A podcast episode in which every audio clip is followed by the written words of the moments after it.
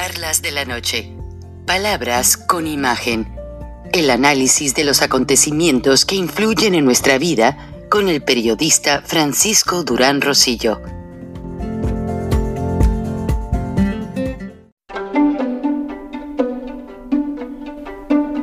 Frank Durán Rosillo eh, te saluda y los saluda a todos ustedes, su amiga María Celeste Raraz, para invitarlos a que se suscriban a mi canal de YouTube María Celeste Raraz, tal como mi nombre, donde les informo todas las semanas eh, sobre entrevistas que tienen un tema que ayuda a mejorarnos como personas y de paso son interesantes.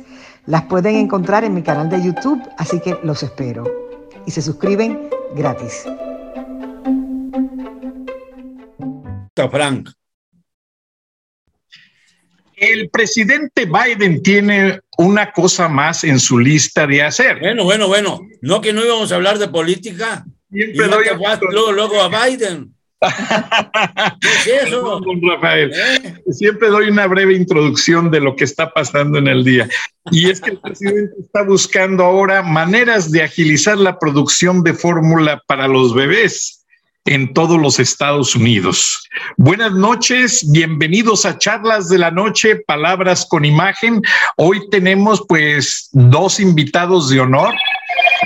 Eh, la doctora Elena Sada, muy conocida en Monterrey y por toda su experiencia profesional en educación, autora del libro Ave Negra, que se publica tanto en inglés como en español, y don Rafael Loret de Mola, que si me pongo a mencionar su lista de libros no acabo, pero bienvenidos a los dos. Y como dijo don Rafael, primero las damas. Doctora Elena Asada, ¿por qué la gente está dejando de leer si no es que a mí me está fallando esta, eh, esta calificación. Siento yo que los jóvenes ya no se están acercando tanto a los libros. Creo que, es acertada tu percepción y yo como tengo mis dos chiquitos em, adolescentes, lo veo con ellos y con sus amigos, además de verlo con los alumnos en las escuelas, creo que mucho es TikTok es eh, social media, se, está se están acostumbrando a eh, absorber la información por medio de eh, noticias cortas, ads, lo que le llaman aquí en Estados Unidos, muy cortas, muy breves, sin suficiente información, con una, un atractivo visual y no hay interrupción. De uno pasa al otro, pasa al otro, no hay capacidad de una pausa analítica para poder eh, tener una, apropiarse del conocimiento y hacer un juicio propio. Lo cual eh, creo que todo eso va como engatusando, va embobando un poco, va, digamos, eh, privando al adolescente de la capacidad de introducirse más en profundidad a una historia. Gracias, doctora. Don Rafael, ¿cree usted que el libro pase a ser un objeto del pasado, pese a que gracias a los libros conocemos los antecedentes nada menos que de la Biblia, de cómo empezaron las historias de la formación en la humanidad. Eh, muchos hemos dicho que el libro es un documento de referencia histórica Usted, don Rafael, que ha escrito demasiados libros, ¿cuál es su apreciación al respecto?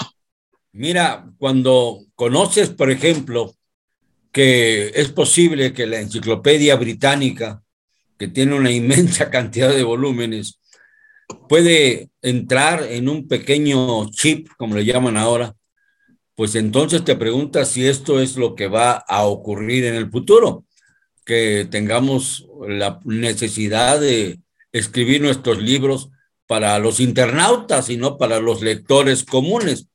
Hace muchos años, bueno, tantos como 15 años, me encontré en Madrid con que la moda eran las famosas tablets, unas tablets que servían exclusivamente para encontrar y leer libros. Y era muy interesante porque eh, en Madrid, pues los trayectos en el metro son a veces un poco largos y entrabas al metro y te encontrabas con que los muchachos, muchachas y hasta las gentes mayores estaban con su tablet leyendo algún libro. Pero esto de la tablet pasó a ser otra cosa y ya no se lee precisamente eh, pues obras de autores clásicos, ni siquiera obras de autores políticos o de autores del espectáculo, etcétera, sino que simple y sencillamente se utiliza para jugar. En muchos casos, jugar, jugar. Y dicen que esto es bueno, que porque desarrolla eh, las eh, células eh, del cerebro, pero la realidad, las células grises, la realidad es que yo veo cada vez a los muchachos más adictos a la cibernética que a cualquier otra cosa. Y esto es algo que tenemos la necesidad urgente de atacar. Bueno, de atacar es una palabra muy dura, pero sí de convencerlos de que el libro tiene una función específica. Eh, es cierto que eh, la Biblia, como tú mencionabas, ya también se puede observar y leer a través de Internet. Y pues ya parece ocioso el publicarlo. Yo en este momento me enfrento a este problema, a este dilema. Estoy escribiendo un libro sobre política, pero no vamos a hablar de política. Pero este, la pregunta es, bueno, ¿lo imprimo? ¿Vale la pena imprimirlo? ¿Lo meto a internet mm, para que a través de alguna plataforma de ventas de libros pueda correr el libro, pueda expandirse? Y a mí me duele mucho porque, caramba, el olor a tinta lo tengo impregnado en la sangre desde muy niño. Y entonces me apena que, por ejemplo, ya mucha gente ya ni siquiera se asome a los periódicos. No se leen los periódicos. Algunos leen las cabezas de los periódicos, los títulos de los periódicos, eh, a través de Internet. Y con eso se conforman no van a la noticia, a veces abren alguna noticia que les interesa mucho y a veces ni siquiera eso.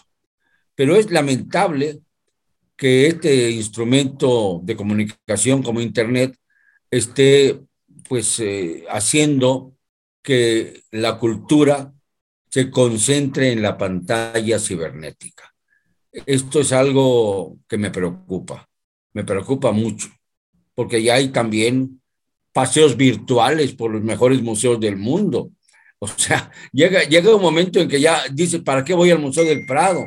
¿Para qué voy al Louvre? ¿Para qué voy eh, a, San, Petersburgo?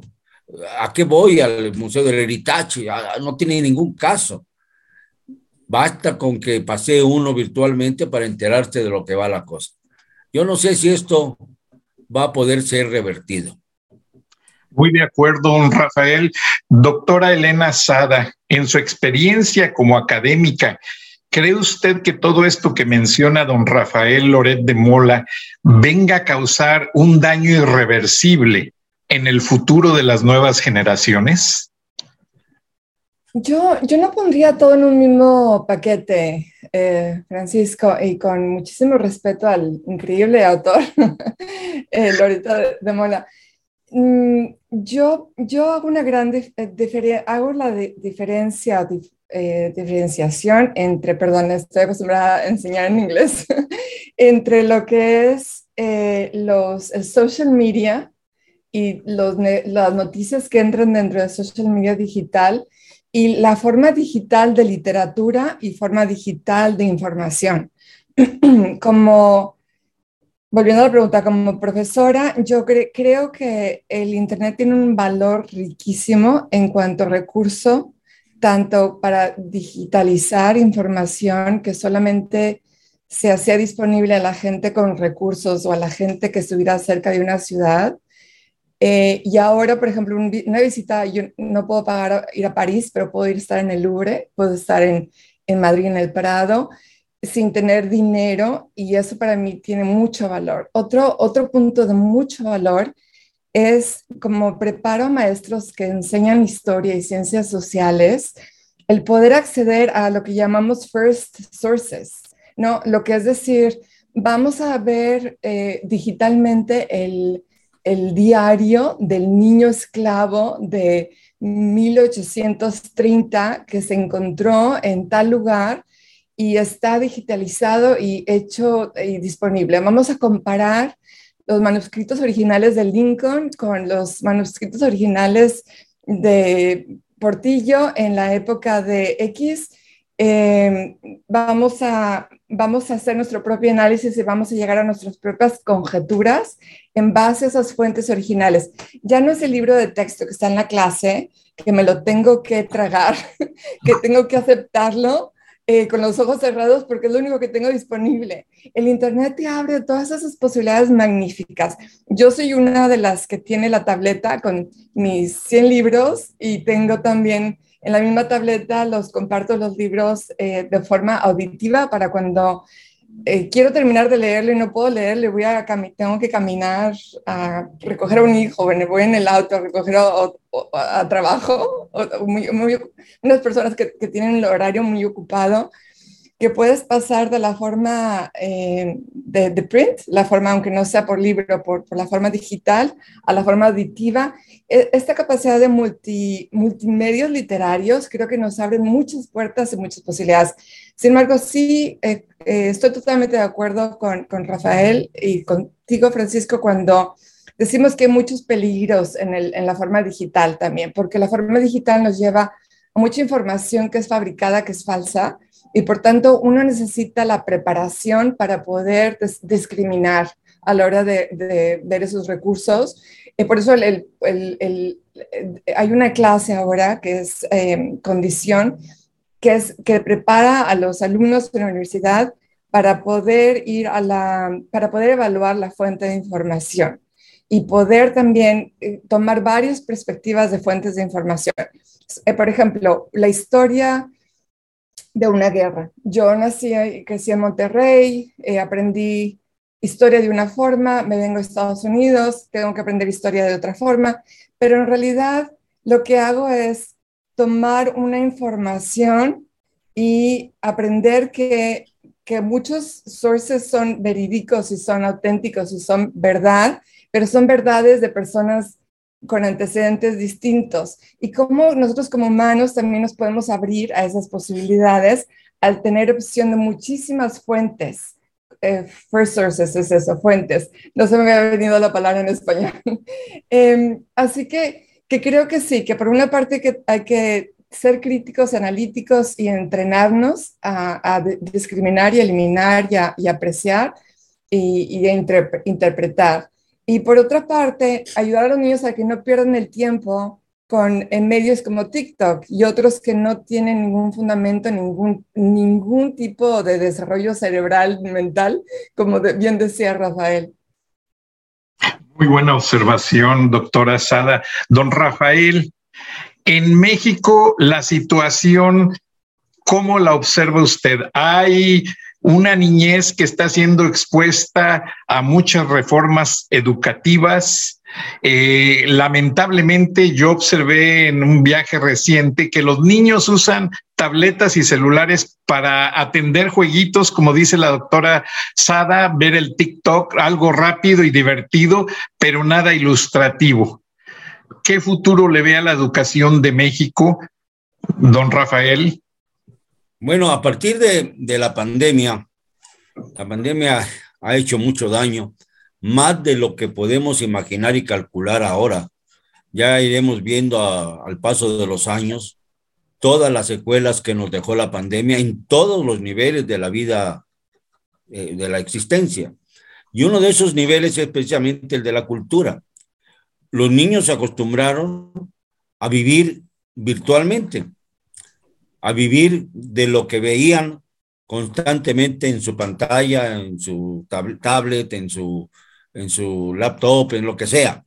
Pero estos niños ya no sienten interés por buscar un libro.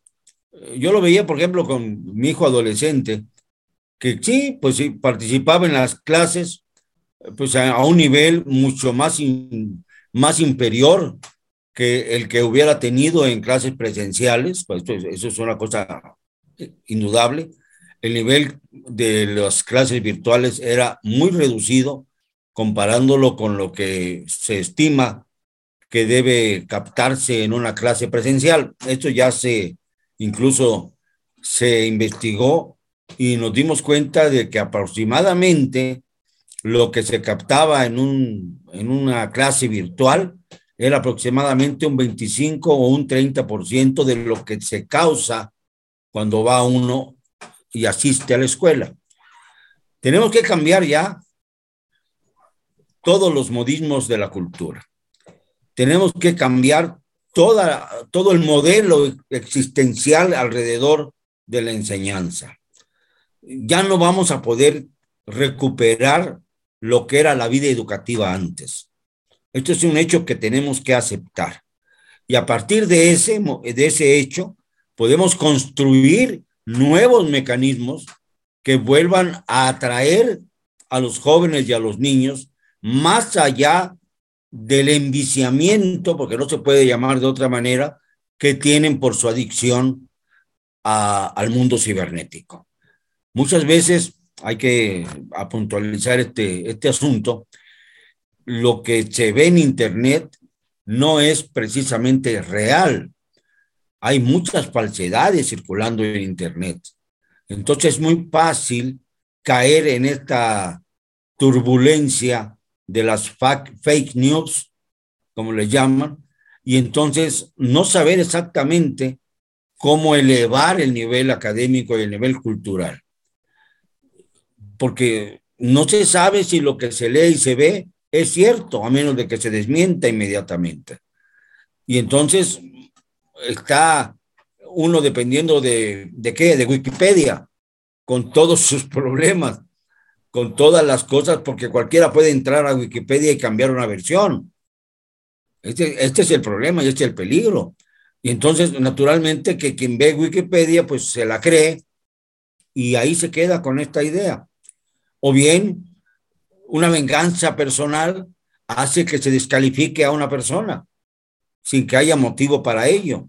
Esto lo hemos visto en innumerables ocasiones, incluso entre matrimonios mal avenidos, pues resulta que la esposa dolida infama a su marido que puede tener un cargo público, o, puede ser un empresario distinguido, o puede ser un académico distinguido o conocido. Y entonces con eso se le arroja a un mundo en el que no tiene defensa, porque los anónimos están cada vez cundiendo más el anonimato y la masificación porque en la masificación cualquiera puede tener la posibilidad de entrevistar o de hablar o de mandar algún mensaje, a veces ofensivo, generalmente ofensivo, a los que eh, pues dan la cara con mayor frecuencia y tienen cierta relevancia en el mundo real.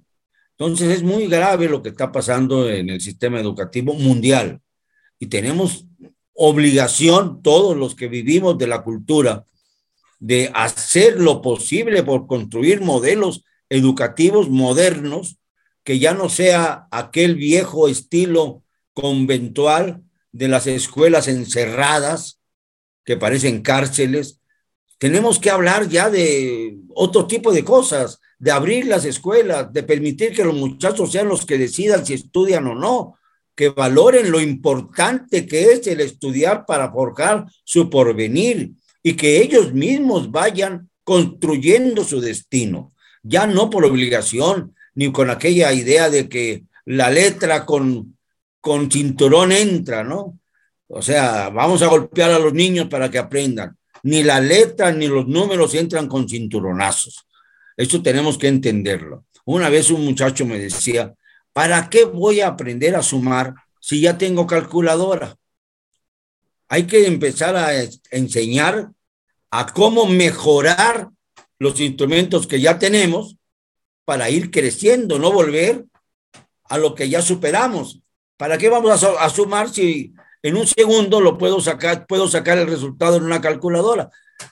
Esto es algo que da lugar a meditar, porque a mí no me parece, ¿eh? yo creo que deben eh, estudiarse las cuestiones, las fuentes de la información, como decía Elena hace un momento. Pero también es cierto que parece una pérdida de tiempo volver a agarrar el, el abaco o, cualquier otro tipo de cosas para sumar y restar. Y, si se tiene ya una calculadora que en segundos nos saca, nos saca del problema. Ojalá que algunos, bueno, me voy a meter un poquito en política, ojalá que algunos mandatarios tuvieran una buena calculadora. Muy acertado, don Rafael. Doctora Elena Sada, ¿cree usted que esta transición de usar la tableta y la computadora por forzados por la emergencia de la pandemia. Los niños fueron víctimas de ciertas situaciones, dado que muchos padres todavía ignoraban el uso de estos instrumentos. A muchos ni siquiera se les tenía una tableta o una computadora en casa, entonces hubo necesidad de implementar una serie de cosas. Pero ¿cree usted que los padres tienen mucho que ver en ese enviciamiento de los niños de dejarse ir por el TikTok, de dejarse ir por los jueguitos en lugar de leer?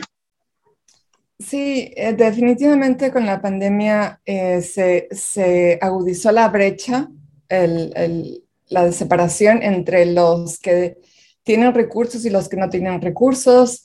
Muchos que tienen recursos en su casa tienen ya hábitos de cómo usar el, medio del Internet para sacar información, poder hacer proyectos, etc. Pero en, definitiva, sí se, hubo una saturación tal por, la pandemia de formas digitales, virtuales, que los adolescentes apenas está saliendo las investigaciones, pero me topé con, con una, eh, una, compañera que está, está fabricando, están analizando información y al parecer hubo una saturación en, en, la, en los adolescentes. Entonces ya no quieren eh, la, la, enseñanza virtual, digital, y, es muy natural por este factor de péndulo, ¿no? De, de extremos, más bien. Entonces, eh, lo que ya sabemos desde siempre es que la enseñanza es, muy interesante. Son, son dos aspectos muy interesantes de, de, la, de lo que conocemos de la pedagogía, ¿no? Uno es que no, lo, uno lo, lo vemos reflejado en la ciencia y en la ingeniería. Cuando el, las metas, los objetivos de las unidades en un sistema son distintas a las metas del sistema completo, es la primera señal de, de enfermedad y de destrucción. Entonces, eso, puede eso pasa en la educación. Hay un sistema de educación, hay unidades dentro del sistema que son los maestros, los alumnos, el contenido, y si hay una contradicción de metas y objetivos, es la, primera señal de que es un sistema enfermizo y que no va a, progresar y va a morir. Entonces, ahí hago referencia a lo que decía Rafael, ¿no? ¿Qué es lo que quieren? ¿Cuáles son los intereses, los valores, los amores de estos jóvenes para que ellos continúen por ese camino de, aprendizaje y vayan enamorándose de la, del aprender? A mí me decían, por ejemplo, eh, ¿qué es lo que, cómo distingues a los maestros buenos y a los malos? Yo decía, es que un maestro que es maestro de corazón es una persona que nació, eh, que, se, que, que, le crece la energía cuando aprende. Entonces te encanta tanto aprender que estás aprendiendo a enseñar y eso se transmite. Entonces, eso es una cosa muy importante de la educación, que, que verdaderamente nos fijemos en los valores, en los amores, los objetivos del alumno y de tomar, empezar desde esos principios para seguir construyendo y, sembrando este amor por, por, el aprender y por el, proyecto y, el realizarte, ¿no? Em, por otra parte, también nos hemos dado, dado cuenta que es muy importante que haya eh, la, la parte de la experiencia. Entonces, todas las, eh, esa frase que, a mí me gusta citar en inglés, que no sé cómo, cómo la dicen en español, ¿no? Pero eh, si me dices algo, medio se me queda. Si me, si me enseñas algo, se me queda un poco. Si me ah, pides que lo, que lo haga, se me queda para toda la vida. Entonces, el, el transformar esas aulas, no en lugares donde se, se muestre, se haga una demostración, una, una una lectura y después una demostración, sino que verdaderamente se lleve a una demostración guiada, a una coparticipación, hasta una participación independiente, que, el alumno verdaderamente experimente lo que está enseñando. De las matemáticas es, lo mismo, ¿no? Es, es, fascinante porque la matemática, en realidad el número sí, la aritmética, es una parte, es 1% de lo que es matemáticas. En realidad la matemática es una cantidad de lógica y de comprensión del, del mundo que nos rodea que si hacemos más lo que llamamos matemática, matemática constructiva, vas a querer sumar sola o simplemente para no tener que depender de una calculadora porque estás trepado en una, en una madera contando y viendo el, el péndulo y viendo, haciendo tus cálculos, ¿no? Y esa es la belleza de la matemática, esa experiencia. Entonces tenemos que traer este, estos dos conceptos de, de fijarnos más en, el amor, en el objetivo y, y, la personalidad, la individualidad del alumno y traer esta, este mundo de experiencias a las clases para que, para que ellos puedan eh, verdaderamente ser quien, quien quieran ser en la vida. No quiero eh, monopolizar, pero quiero contar una anécdota que me impresionó cuando hice mi, mi tesis doctoral hace unos años. Mi, mi, grupo, mi sample, era un grupo de adolescentes, varones todos, inmigrantes de distintas partes de América Latina y muchos eran no acompañados. Entonces venían de lugares muy, muy, pobre, muy pobres, muy, muy pobres. Y había un alumno que le habían acaban de dar, beca para ser ingeniero cívico, civil, ingeniero civil, se dice civic engineer. Y cuando lo estaba entrevistando y lo eh, eh, estuve con ellos un año entero para observar y, ver las motivaciones y por qué unos sí lo hacían y otros no lo hacían y todo esto, ¿no? Y él me dijo, es que yo a los 11 años no teníamos nada para comer y cultivamos unas plantitas y unas hierbitas, pero necesitábamos proteína, entonces mi mamá compró unas gallinitas, entonces necesitábamos construir, construir el granero, el, el gallinero, entonces me dijo, a ver, hijo, vamos a tú y yo construir un gallinero. Y entonces hicimos la física, la matemática, construimos. Y, yo le dije a mamá, mamá, es que me he divertido muchísimo. Y me dijo, es que yo creo que tú puedes ser ingeniero civil, le dijo la mamá. Y el niño se le quedó eso a los 11 años y todos los días, así bien pobre, se iba al pueblo la señora y les pedía, pedía revistas viejas y periódicos y cortaba, porque no tenía internet ni nada, cortaba puentes, imágenes que podía regresar y ponerlas en, la cocina de la casa, tapizó toda una pared con puras imágenes y ese niño tuvo que dejar a su mamá para venirse a buscar una, una, o librar la pobreza y la, y la violencia de donde venía y venirse a Estados Unidos a abrirse brecha. Y nunca olvidó eso, perdón, me da mucha emoción cuando lo cuento porque lo conocí muy bien al, al, al, niño, a él y a todos los demás. Y es verdad, es bellísimo cuando desde muy chiquito entró en un grupo de maestros bilingües que encontramos su, su amor, su pasión, y seguimos cultivando eso hasta que llegó a esta beca, ¿no? Y un día va a poder traerse a las familias, seguramente. Pero esa, son, esa es la, la, belleza y la felicidad de la educación, creo yo.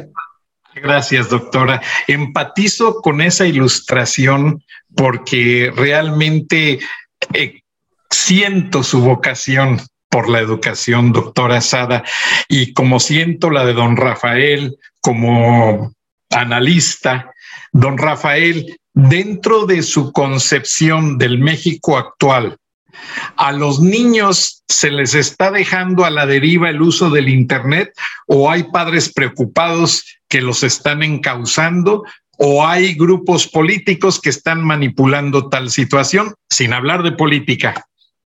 Bueno, yo creo que apenas empiezan algunos padres, no todos, a tomar conciencia de las adicciones de sus hijos por el mundo cibernético. Yo creo que apenas empiezan a darse cuenta. La mayor parte, por desgracia, y no sé si coincide conmigo Elena, que es más experta en esto de cómo cultivar a los niños, la mayor parte opta por darles jueguitos cibernéticos y, tablets para que los dejen en paz.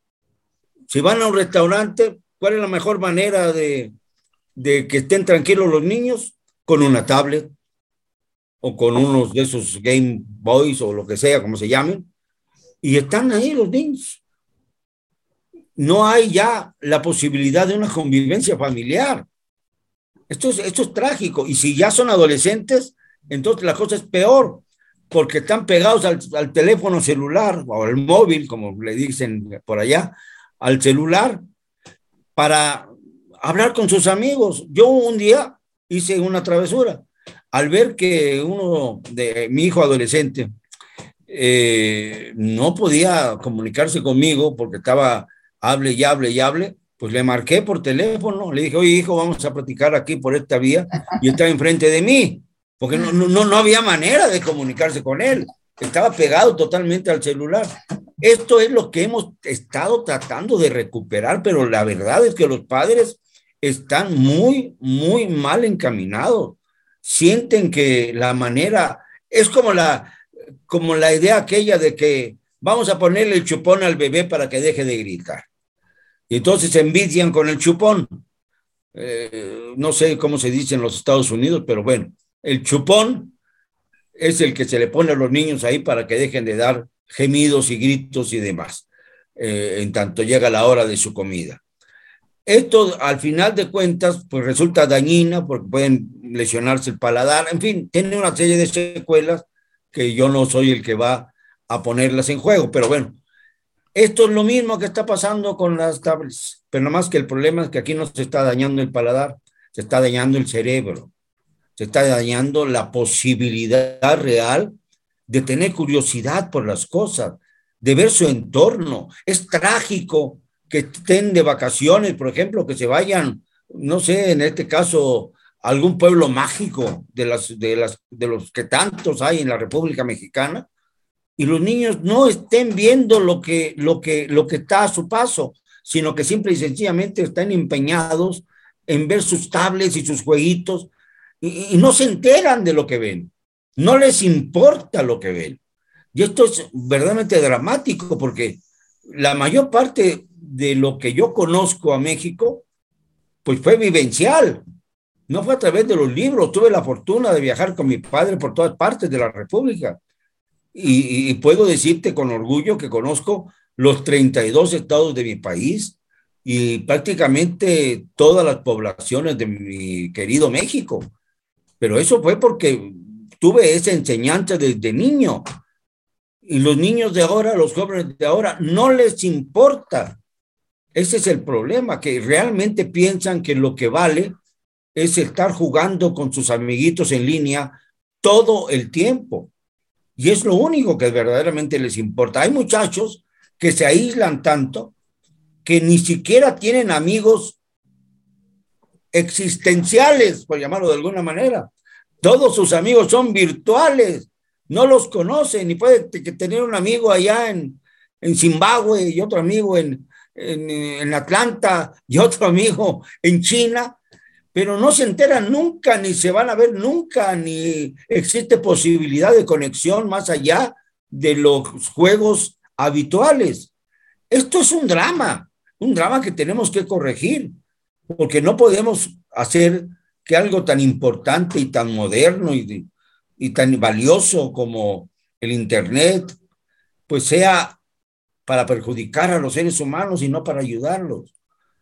Yo creo que estoy preocupado por eso. Mira, por ejemplo, yo la ilusión más grande que tengo es algo que quizás no pueda yo realizar. Meterme un día de contrabando a la biblioteca del Vaticano porque ahí hay incunables valiosísimos que no están al acceso de, cualquier persona. Y, eso sí que me daría curiosidad de encontrar algunas, algunas eh, teorías que me permitieran redondear algunas fantasías que tengo en la cabeza, porque eh, hay cosas que desconocemos y que no están en Internet. Y hay cosas que tenemos que investigar por fuera de Internet. Ahora los investigadores se basan en Internet para hacer sus cosas y no se preocupan por el testimonio directo ni por la investigación directa. Y esto, pues obviamente, baja la calidad de lo que se lee, de lo que sale, de lo poco que sale ya editado. Lamentablemente, esto también lo, lo veo en México, no sé cómo está en los Estados Unidos, no tengo el dato, pero lamentablemente en México la lectura per cápita es bajísima. Es de los, somos de los países con más baja lectura per cápita en el mundo. O sea, vamos, ni siquiera podemos compararnos con países como Cuba o como Argentina o Brasil, en donde se lee muchísimo. Bueno, todavía se lee más que en México, pero también va a la baja la lectura. Y me preocupa mucho que en países en donde se leía mucho como España, también ha bajado la percepción de lectura por persona. Y esto a mí me angustia muchísimo, porque realmente no se aprende lo mismo a través de las pantallas y de la tablet que leyendo un libro. No se aprende lo mismo. Porque además el libro lo puedes cotejar, lo puedes replicar, no, no a base de insultos. En lo que hay en Internet ahora es, si no estoy de acuerdo contigo, te insulto. Es la cultura de la ofensa, la cultura de, la rabia contra cualquier cosa que no te guste a ti asimilar. Y entonces caes en la ofensa barata con tal de igualarte a quien está emitiendo una opinión. Eso es, para mí, lo más grave que nos está pasando a nivel cultural en todo el mundo. Gracias, don Rafael. Doctora Elena Sada, este mecanismo que menciona don Rafael, pues tiene mucho que ver con una gran manipulación posiblemente comercial detrás de toda esta maquinaria cibernética y que realmente tiene mucho, muy de acuerdo en que, eh, como usted también lo dijo, doctora Sada, el Internet también es productivo en el sentido de encontrar ilustraciones, encontrar libros que existieron hace mucho tiempo y que ya no se consiguen en papel. Eh, ¿Cree usted, doctora Sada, que estemos llegando a una era de confusión en la nueva generación de usuarios de Internet en la transición de lo que fue las cámaras de película a las cámaras digitales, en la transición de lo que es dejar de usar la máquina de escribir a usar un, un, procesador de computarizado, en la transición de dejar los autos de gasolina a pasar a usar a los autos eléctricos, en la transición de dejar las aulas con la gran personalidad de tener un académico enfrente de nosotros y poder preguntarle muchas cosas, a verlo a través de una pantalla. Estamos en una etapa de transición total. Doctora Sada, esto tiene mucho que ver con la educación. ¿Cómo usted calificaría todas estas etapas? Si hay algún crash, alguna consecuencia como parte de todo esto, hacia dónde nos lleva y por favor, yo, yo siento que después del programa usted le puede decir a don Rafael cómo ir a la biblioteca del Vaticano. bueno, no sé, pero, pero sí, mira, em, muchas ideas que... no me digas, Elena, perdóname, no me digas, Elena, que ya visitaste la biblioteca del Vaticano. Si esto es así, me, voy a, sentir muy mal. No voy a poder estar tranquilo todo el día. A ver, a ver, que, quisiera hacer muchos comentarios, pero voy a limitarme a creo que los más importantes en este momento. Em, todo progreso, como sabemos, implica ajustes, implica enseñanza y aprendizaje, todo progreso. Entonces, no podemos ser ilusos y pensar que el progreso del Internet es excepción. O sea, necesitamos eh, introducir estos, estas eh, clases, momentos, momentos de aprendizaje en el que se haga una diferenciación entre eh, lo que eh, Rafael menciona como lugares donde se puede hacer estas, estos juicios falsos, estas críticas y todo lo que es verdaderamente literario que se pueda eh, acceder por medio del Internet. Volviendo a lo de los detectives investigadores, yo, yo, no estoy, yo no estoy de acuerdo con eso, Rafael, porque, bueno, como investigadora, em, nosotros usamos muchísimo el Internet, pero lo usamos para poder crear nuestro, lo que le llamamos el literature review. O sea, nosotros cuando hacemos una investigación empezamos siempre con una pregunta que no se ha respondido. Entonces, buscamos qué se ha respondido que tenga que ver con esa pregunta. Y la única forma de acceder a todas estas investigaciones mundiales, globales, locales, que tengan que ver con lo que estoy investigando, las encuentro en el Internet y todas esas investigaciones, eh, si hay investigaciones que se contradicen, si es una buena investigación, van a mencionarlas, van a decir, se ha encontrado esto, lo cual no coincide con lo que encontramos en este contexto. Tal vez tenga que ver con el contexto. Y así nos da a nosotros la oportunidad de, de, hacer un juicio y evaluar todas las investigaciones que ya se han hecho.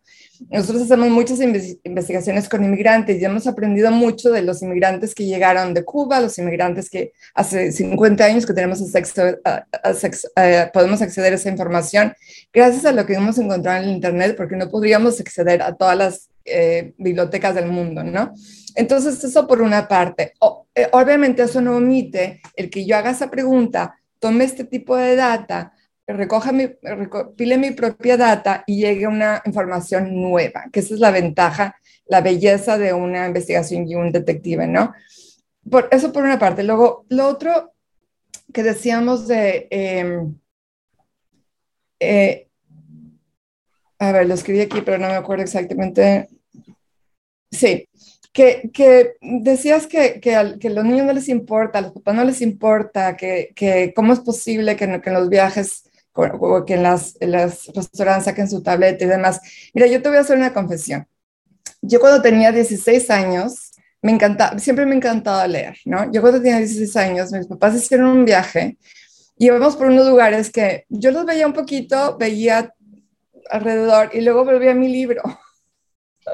Y yo leía, no era tableta, pero yo volví a mi libro. O sea, los adolescentes van a ser, van a tener sus propios, em, sus propios hábitos. De alguna forma, los papás hacemos todo lo posible por criarlos de la mejor manera posible, pero se me hace muy duro hacer un juicio de que no les importa a los adolescentes. Todo es parte, o a los papás, todo es parte de un sistema.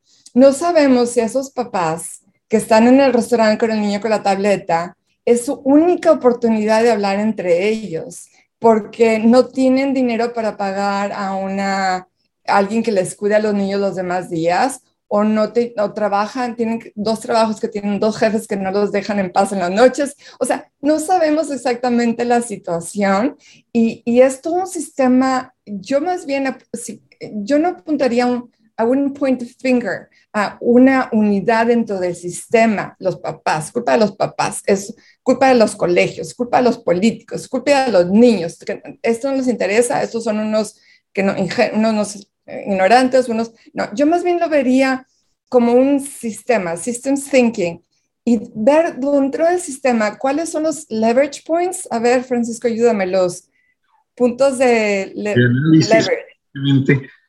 Yo lo interpretaría como puntos de análisis laboratory. Puntos donde si influimos el sistema que pueda hacer el cambio mayor, ¿no? Entonces, en este sentido, por parte de la educación estamos tratando de eh, incluir momentos de enseñanza de cómo usar esos recursos. Y, y otro punto muy importante que creo que, que estamos tratando de, de, atender es que en las primarias, en, en preschool y primarias, usar menos la forma digital y más la lectura empresa. Entonces, si nosotros, por ejemplo, eh, aquí en Estados Unidos hay muchos libros hermosos, ¿no? Yo digo fútbol, tú dices fútbol. Em, las trenzas de la abuela, eh, la abuela, la, la vivacha X. Hay muchos libros donde se adentran a lo que son la problemática de los niños y los leemos con ellos, entonces es como los niños se, se quedan con el amor a la lectura y la única forma de introducir a un adolescente ya a, la lectura es si ya lo hiciste de, de pequeño. Entonces ahí es donde tenemos nosotros la, el deber de, si tú eres abuelo, si, si, si ustedes tienen amigos que son abuelos, que, que, tú ofrecerte como abuelo de leerle al niño, no, no echarle la culpa a los papás que estamos sobreviviendo. O sea, más abuelos, más voluntarios en la comunidad, leerle a los niños chiquitos, a los que tienen 5 a 10, 11 años. Esa es la población más importante para inculcar la lectura. Exactamente. De hecho, yo recuerdo mucho aquella historia Charlotte's Web que yo leía con mi niño y después para que mi niño mostrara que interpretó bien la historia, en una caja de zapatos, le cortamos un lado e hicimos toda la interpretación de la obra. Y es algo maravilloso. Y aquí en Atlanta existe una campaña muy grande por donar libros a los niños, precisamente para que se les haga ese hábito del buen leer. Y yo visité un día a un experto en conductas de análisis y me dijo que la lectura es ejercicio para el cerebro. O sea, desde el momento en que la persona lee mucho, básicamente desarrolla demasiado su habilidad oral. De hecho, yo en una ocasión me enfrenté a platicar con un reclutador de televisión y había entrevistado a alguien que no tenía en ese momento su título profesional. Y le dije, oye, ¿cómo vas a contratar a esta persona si no tiene en este momento una prueba de haberse graduado de la universidad, que es un requisito de la empresa? Y me contestó esta gran dama, Shanna Wilford, ahora es la directora de recursos humanos de Chick-fil-A para todos los Estados Unidos, y me dice, mira Francisco, me narró también y me describió también los formatos de video, los tipos de cámaras, el proceso de cómo usar un teleprompter en el estudio, que con eso me demostró más que enseñándome un título profesional.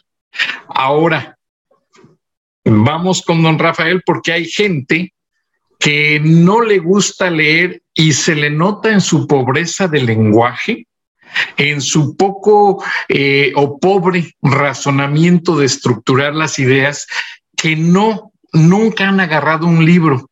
Y eso es triste. Don Rafael, ¿cómo se da cuenta usted como escritor cuando una persona que le está tratando de sorprender a usted en una gran carrera con mucho background eh, alguien que lo quiera engañar y que usted pueda decir, no, este no es, no ha leído ni el boletín dominical de la iglesia.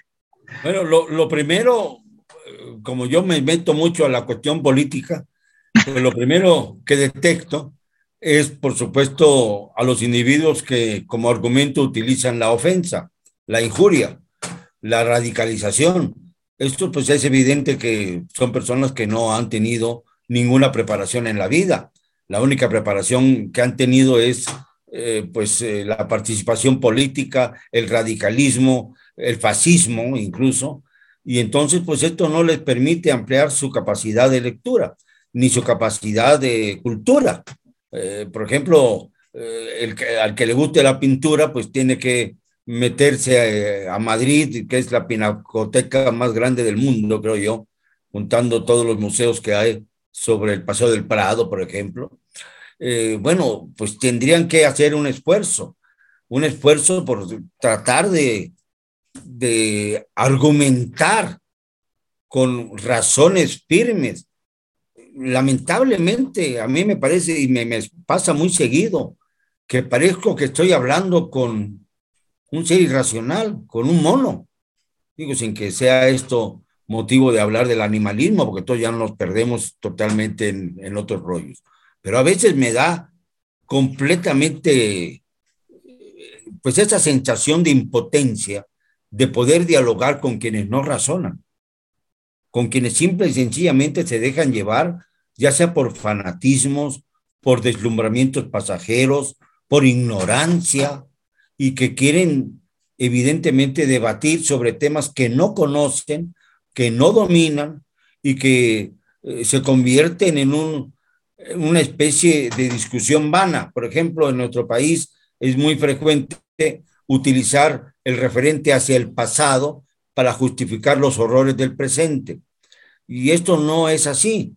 Si en el pasado estuvimos mal, es porque teníamos que lograr que en el presente estuviéramos un poquito mejor, no que estuviéramos igual o peor.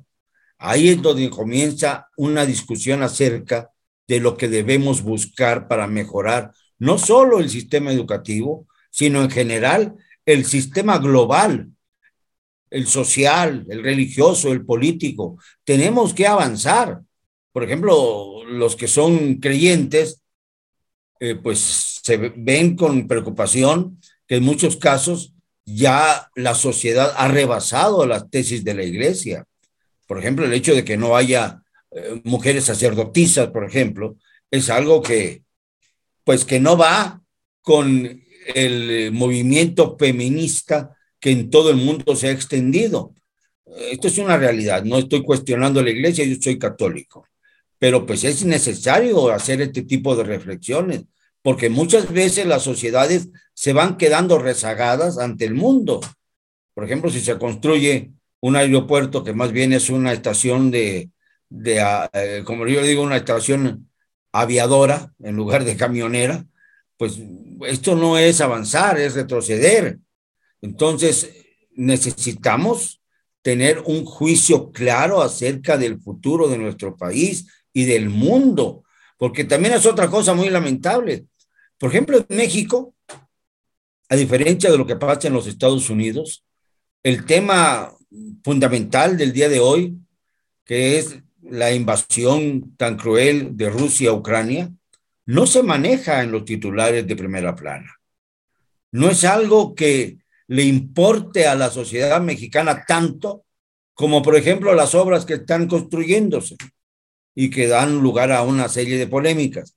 Esto es grave, porque en lugar entonces de acercarnos al mundo, nos estamos aislando como consecuencia de las malas administraciones políticas. Y perdóneme que lo, que lo diga, pero, pero es una realidad que también incide en la cuestión de la educación y de la academia. Porque, vamos, si nos vamos a Perú y vemos a la clase de presidente que hay allí, y eso por no mencionar lo local, pero por respeto a lo que tú me pediste, Frank, pero la realidad es que si te vas a Perú y ves a la clase de presidente que hay allí, pues ¿cómo puedes esperar que las sociedades maduren en su educación, en su academia, en su ideología? esto es muy serio. Eh, lo dijo hace unos días en la Feria del Libro de Buenos Aires Mario Vargas Llosa, que también ha sido político y candidato a la presidencia del Perú, su país. Bueno, ya su país a la mitad, porque ya tiene doble nacionalidad y se refugia mucho en la española. Pero lo dijo acerca de los, eh, de los mandatarios de, de nuestro continente, que lamentablemente han actuado en contra de los intereses sociales para fortificar su poder de manipulación. Y esto de la manipulación política, pues también incide en la educación de los pueblos, sin lugar, sin lugar a dudas. Muy de acuerdo, don Rafael. Doctora Elena Sada, decían que William Shakespeare comparaba a la oscuridad de la noche con la ignorancia nos hacía fácilmente convertir o confundir a un arbusto con un monstruo. La educación, la gran responsabilidad, que usted ha tomado a nivel profesional, sus metas personales, porque usted es una gran académica, ejemplo para todo México y ejemplo para las grandes universidades de Estados Unidos, donde usted se ha formado y que usted ha pisado y que ha dejado una huella notable. ¿Qué piensa a futuro de la educación? Sí, mira, eres muy amable. La verdad es que em, uno, mientras más aprendes, más te das cuenta de lo poco que sabes. Y Em, y la verdad es que eh, uno, uno crece en humildad al, dar, al darte cuenta que, que es, es, muy vasto lo que se tiene que hacer y lo que estamos llamados a hacer. Entonces, em, fíjate, volviendo a esa palabra que no encontraba, leverage, leverage, que la encontré en el internet, por cierto, palanca encontrar las palancas. Eh, y con eso te, respondo, porque también lo conecto con lo que decía Rafael. Eh, y es cierto, estoy muy de acuerdo con todo lo que decía él. Hay que encontrar las palancas que cada quien tenemos a nuestro alcance. Eh, no es mejor una profesión que otra. si, si mis alumnos, unos quieren ser abogados y los otros quieren ser Em, encargados de una tienda o de distribución o lo que ellos quieran ser. Eso, eso es muy, muy importante porque vivimos en un mundo de, de mucha bipolaridad ¿no? Los buenos y los malos, los demócratas y los republicanos, los liberales y los conservadores, los, los profesionistas y los no profesionistas. Eso es también un gran problema, ¿no? Tenemos que elevar la dignidad de todas las profesiones eh, y esa es también responsabilidad dentro de la educación. Entonces, mi, mi objetivo eh, a futuro es seguir, ahora estoy en la Universidad de Boston y estamos, tenemos un proyecto para seguir desarrollando eh, escuelas que sean de dos idiomas y multiculturales para poder seguir educando a una sociedad que está... ¿Podría hacerte una pequeña interrupción, Elena? Porque me acaba de tocar un punto que me interesa muchísimo. ¿Cómo lograr que la educación del futuro no tenga impregnada determinada tendencia, ya sea liberal o conservadora, ya sea fascista o comunista? Yo quisiera que me dijeras cómo podemos encontrar ese punto medio para que los muchachos, los jóvenes que están estudiando, puedan capitalizar la información de ambas partes y sacar sus propios juicios. Sí. Pues mira, yo, yo creo en la, lo que llamamos critical consciousness. Critical consciousness es ser la, la conciencia y la criticalidad de tu propia conciencia y lo que llamamos también eh, critical thinking, el, el, el pensamiento y la conciencia crítica. Entonces, no se adquiere, no es espontáneo, uno tiene que, mm, lo que hemos tendido durante la educación pasada es, em, yo te digo cómo, piensas, cómo debes de pensar y, es, y así es como tú eh, después pasas de generación en generación, ¿no? ya sea liberal o conservador, etc. Lo que, lo que uno está intentando hacer ahora en las aulas y em, es muy importante que, que, lo veamos como un proceso, o sea, no vamos a llegar ahí de la noche a la mañana. Mi, mi, sabio padre solía decir, nos tardamos 200 años en llegar aquí, no vamos a resolverlo antes de 50 o 100, ¿no? Entonces, em, e, es, es, un proceso de darles las herramientas a los niños desde muy chiquitos para, para que quepa la las opiniones de los demás y las oportunidades de reflexión en la clase. Entonces, uno presenta una postura y haces, pides al niño que haga una conexión. Entonces, por ejemplo, eh, yo lo veo desde preschool, desde los niños chiquititos, de que de cuando están platicando, entre ellos jugando, que lo hacemos play-based, que es, oye, pero él te dijo una cosa muy importante, ¿escuchaste?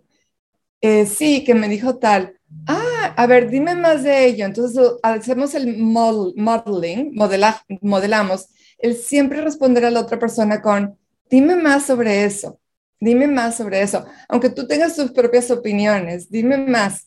Entonces empiezas a hacer dibujos de lo que yo creo, de lo que él crea y en qué parte sí estoy de acuerdo y en qué parte no estoy de acuerdo, para que los niños entiendan que está bien tener una opinión distinta y está bien tener un pensamiento distinto y qué va a pasar porque tenemos antepasados distintos. Mira, yo vengo de Monterrey, de una sociedad en la que algunos en mi familia tenían mucho dinero, otros tenían regular dinero, otros batallaban para tener dinero, ¿no? De un poco de todo. Pero llego aquí a Estados Unidos y me incorporé a una clase media, una, un income medio, ya no le llamo clase a propósito, he, cambiado mucho mi, mis palabras.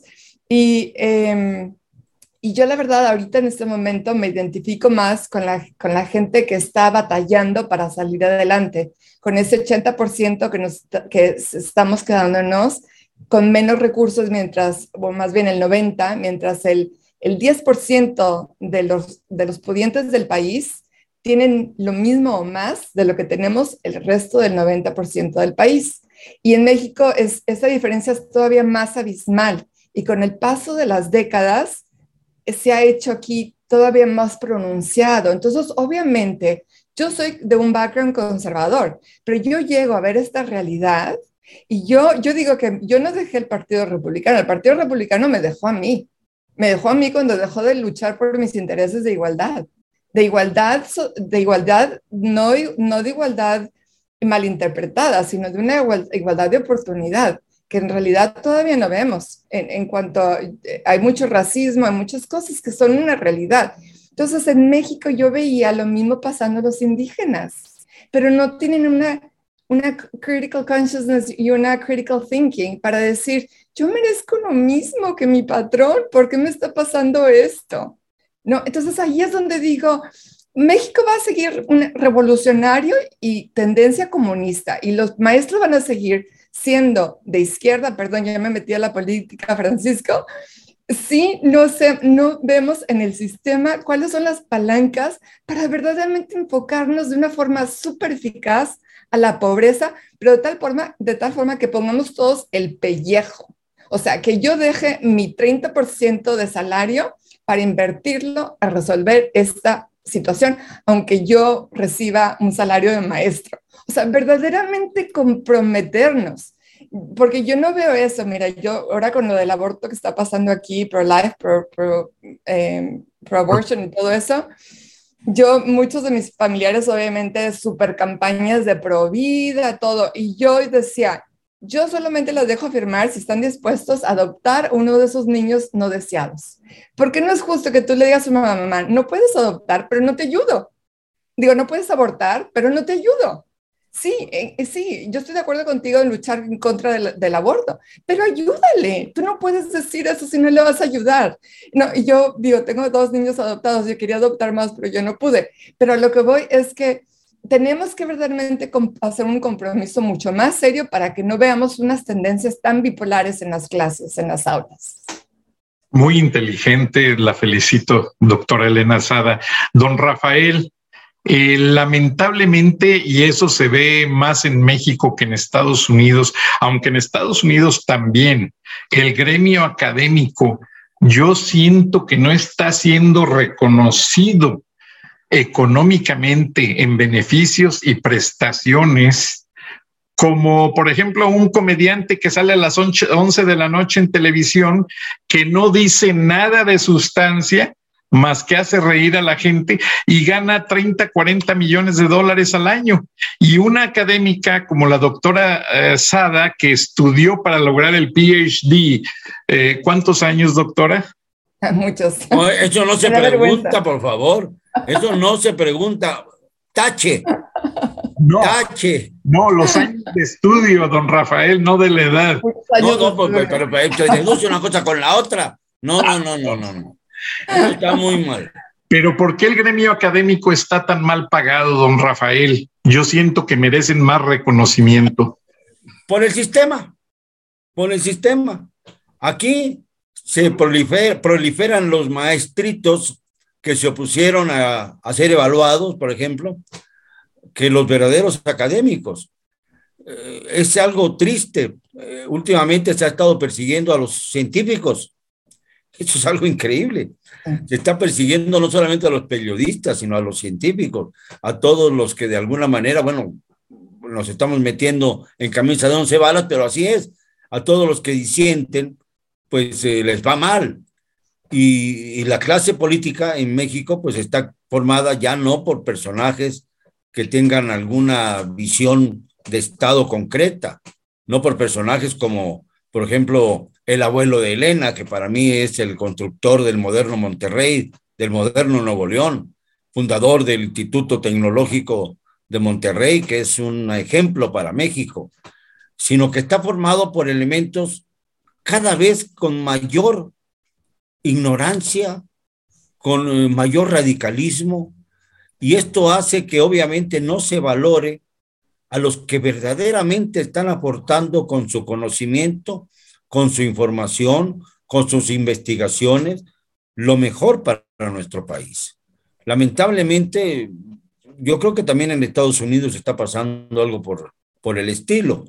Eh, hay también esas enormes batallas entre republicanos y demócratas, pues que causaron un daño terrible eh, a, a, la administración pública. La toma del Capitolio hace el 6 de enero del año pasado, por ejemplo, fue algo que nos aterrorizó tanto como, bueno, no tanto, quizá de la misma manera que los atentados terroristas de 2001, por ejemplo, para citar algunas cosas.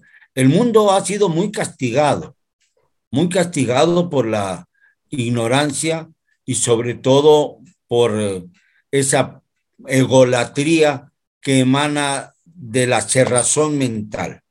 Es yo soy el que piensa y todos deben pensar igual que yo. Y el que no piense como yo está equivocado o es un traidor a la patria. Ya se dijo esto. Esto es algo que me parece una barbaridad.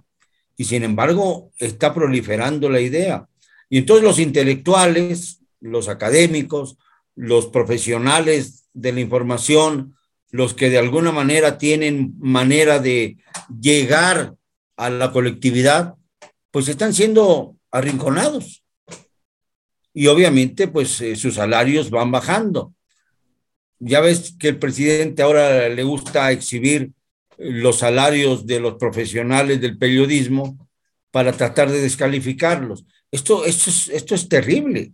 O sea, meterse en la vida privada, exhibir sus cuentas públicas, esto es algo que, que rebasa el entendimiento, que hace simple y sencillamente que las conciencias se rebelen, que nos eh, pongamos en un plan de, de combate, no de combate intelectual, que sería magnífico, porque no puede haber combate intelectual con quienes no piensan.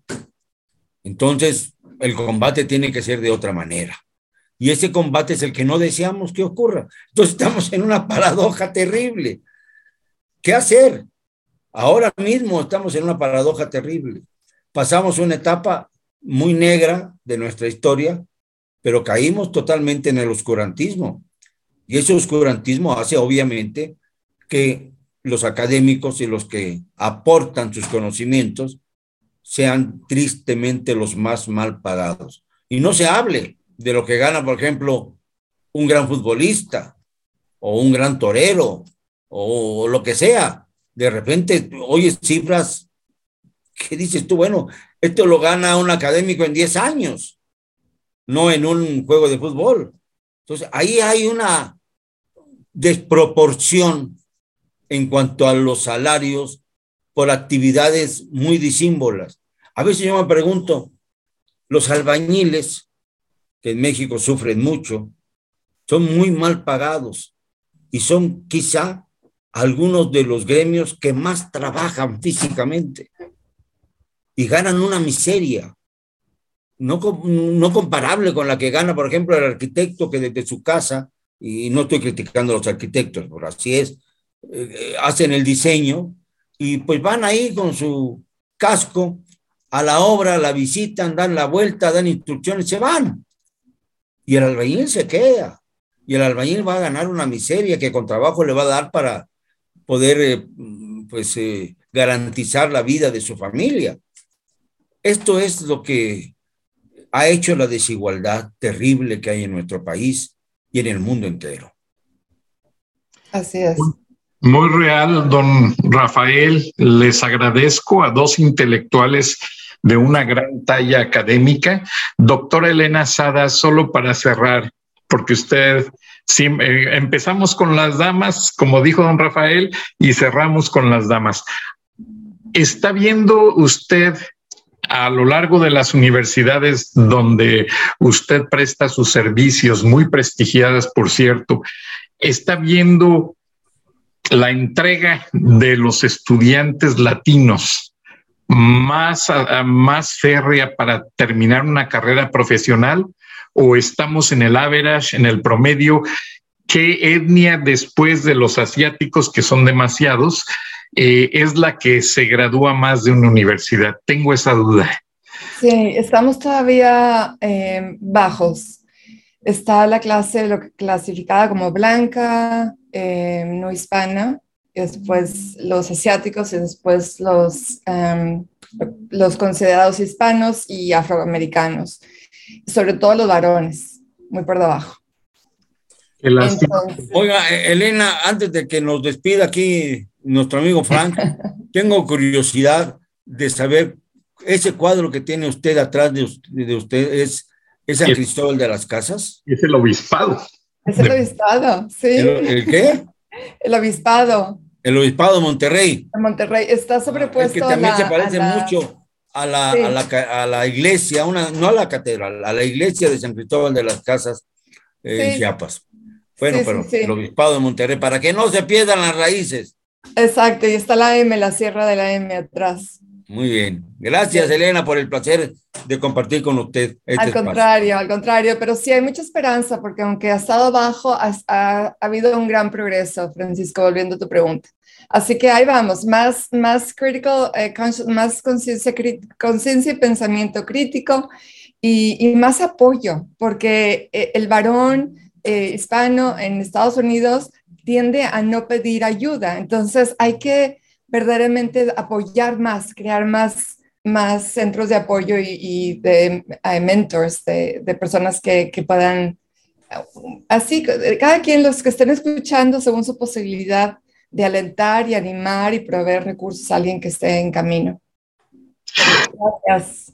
Pues muchas gracias, doctora Elena Sada y don Rafael Loret de Mola. Pueden gracias a ti, Fran. Gracias Los libros de ambos están en Amazon y en las principales librerías en México y también en Estados Unidos están accesibles.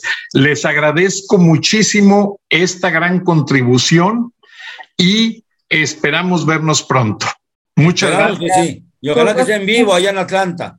Claro que Bienvenidos. Un abrazo. Gracias, gracias, Hasta Elena. Luego. Hasta la próxima. Frank Durán Rosillo eh, te saluda y los saluda a todos ustedes, su amiga María Celeste Arrarás, para invitarlos a que se suscriban a mi canal de YouTube, María Celeste Arrarás, tal como mi nombre, donde les informo todas las semanas eh, sobre entrevistas que tienen un tema que ayuda a mejorarnos como personas y de paso son interesantes. Las pueden encontrar en mi canal de YouTube, así que los espero. Y se suscriben gratis.